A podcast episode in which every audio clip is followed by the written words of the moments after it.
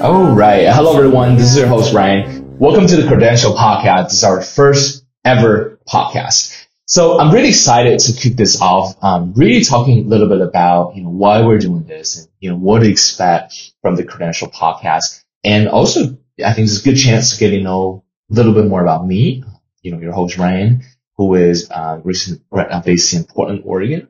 Um, yeah, so I think I just want to start talking a little bit about why we're doing this, right? And I know everybody right now spending some time doing something, right? You could be driving, you could be, you know, sitting in a train, a subway, community work. There are always time for you to learn something, always time for you to reflect on yourself and your life and what you have done as a person. So I think this is a really good platform to start a podcast to really share information and share our findings, you know, in, in the industry of sports. And I would also like to build a lot of synergy between, you know, the people that are around me, try to create that collective efforts to, you know, to collaborate, to share and to work on things together and build a relationship. You know, on the other side of it, you know, I always wanted to give back to the community where I benefited a lot. I learned so much by listening to podcasts, by, you know, learning about different content, learning about other people's story and I wanted to do something similar. I wanted to help other people to become successful. At least they get something that they get benefit. And another side of it, you know, for me, um, coming from the other side of the world, I was able to get inspired by so many people around me. And I wanted to create that same synergy, want to create that same um, benefits for people that are around me. I wanted to continue to inspire and motivate young people. And that's one of the goal of the Credential podcast too. So really excited, uh, really excited about this, excited about this long process. And, and also I wanted to talk about what to expect in this podcast. So this podcast is going to be a bilingual podcast. You know, for me, I am a uh, Chinese descent. I was born and raised in China. So we're going to talk lot of content in Chinese, you know, as there is a lot of demand over there and people are interested to hear about, you know, what I've seen in the United States and how our life looks like and what's your perspective, you know, in terms of different sports, what's happening in the sports industry, what's happening in the sports world.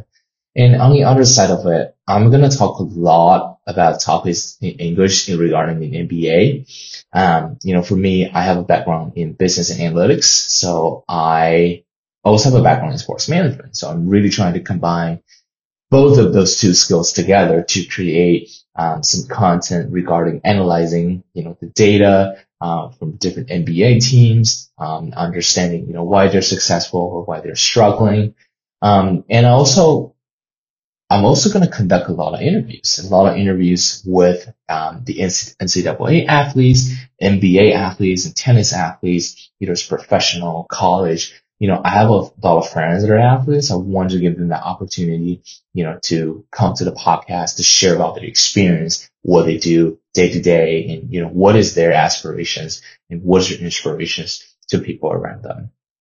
And also, so we're gonna, we're also gonna have a program. It's called Reporter for Reporter, R&R. So basically, I'm going to connect, you know, with different reporters from different cities, especially from those NBA teams, to let them talk about you know, how they think about their teams, um, you know, what are those insights they're able to see from, you know, going to the game by, you know, sitting very next to the players, next to the coaches. Um, how do they see their team growing and developing in this new season?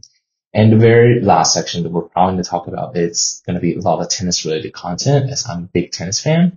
Um, you know, we're going to be reacting to um, some of the tennis matches and maybe we're going to go to somewhere to watch tennis, record the episode regarding, you know, different players in the professional world, um, or something in college tennis, right? And we're probably invite some guests, you know, to talk with me um, about different key events happening in the tennis world. So yeah, I think I talk a lot about, you know, the show, why we're doing this, what to expect. And, you know, for me, I have my bachelor in sports management from UT Austin, so Hook 'em Horns, Texas. Texas is always my uh, is always my school. I was really surprised that, you know, I was able to get that offer. Um, when I was in China, it was one of the hardest schools to directly get in from China as an international kid. And after my bachelor's degree, I had my master's in business analytics and um, from Southern Methodist University, where I lived in Dallas for two years. And I got my first job in uh, with Tencent, Tencent China, which is one of the biggest Chinese, um, we call it Chinese ESPN, where I worked as a reporter for uh, for five years. Uh, I first based in San Antonio, and then I moved to Dallas, and I actually covered the Dallas Mavericks team.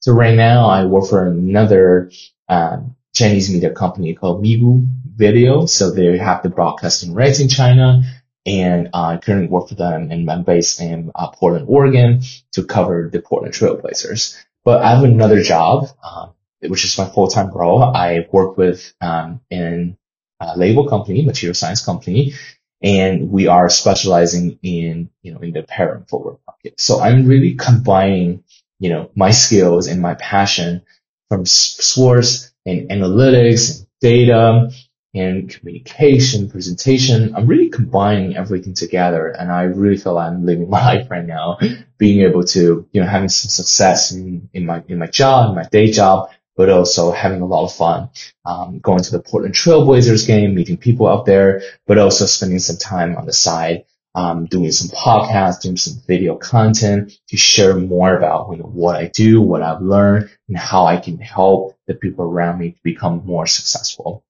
So we're really tying back to, you know, the goal of this podcast and why we're doing this. We wanted to give back and share. You know, I wanted to create a community where, um, we are collaborative. We're working together. You know, I'm helping you to solve your problem.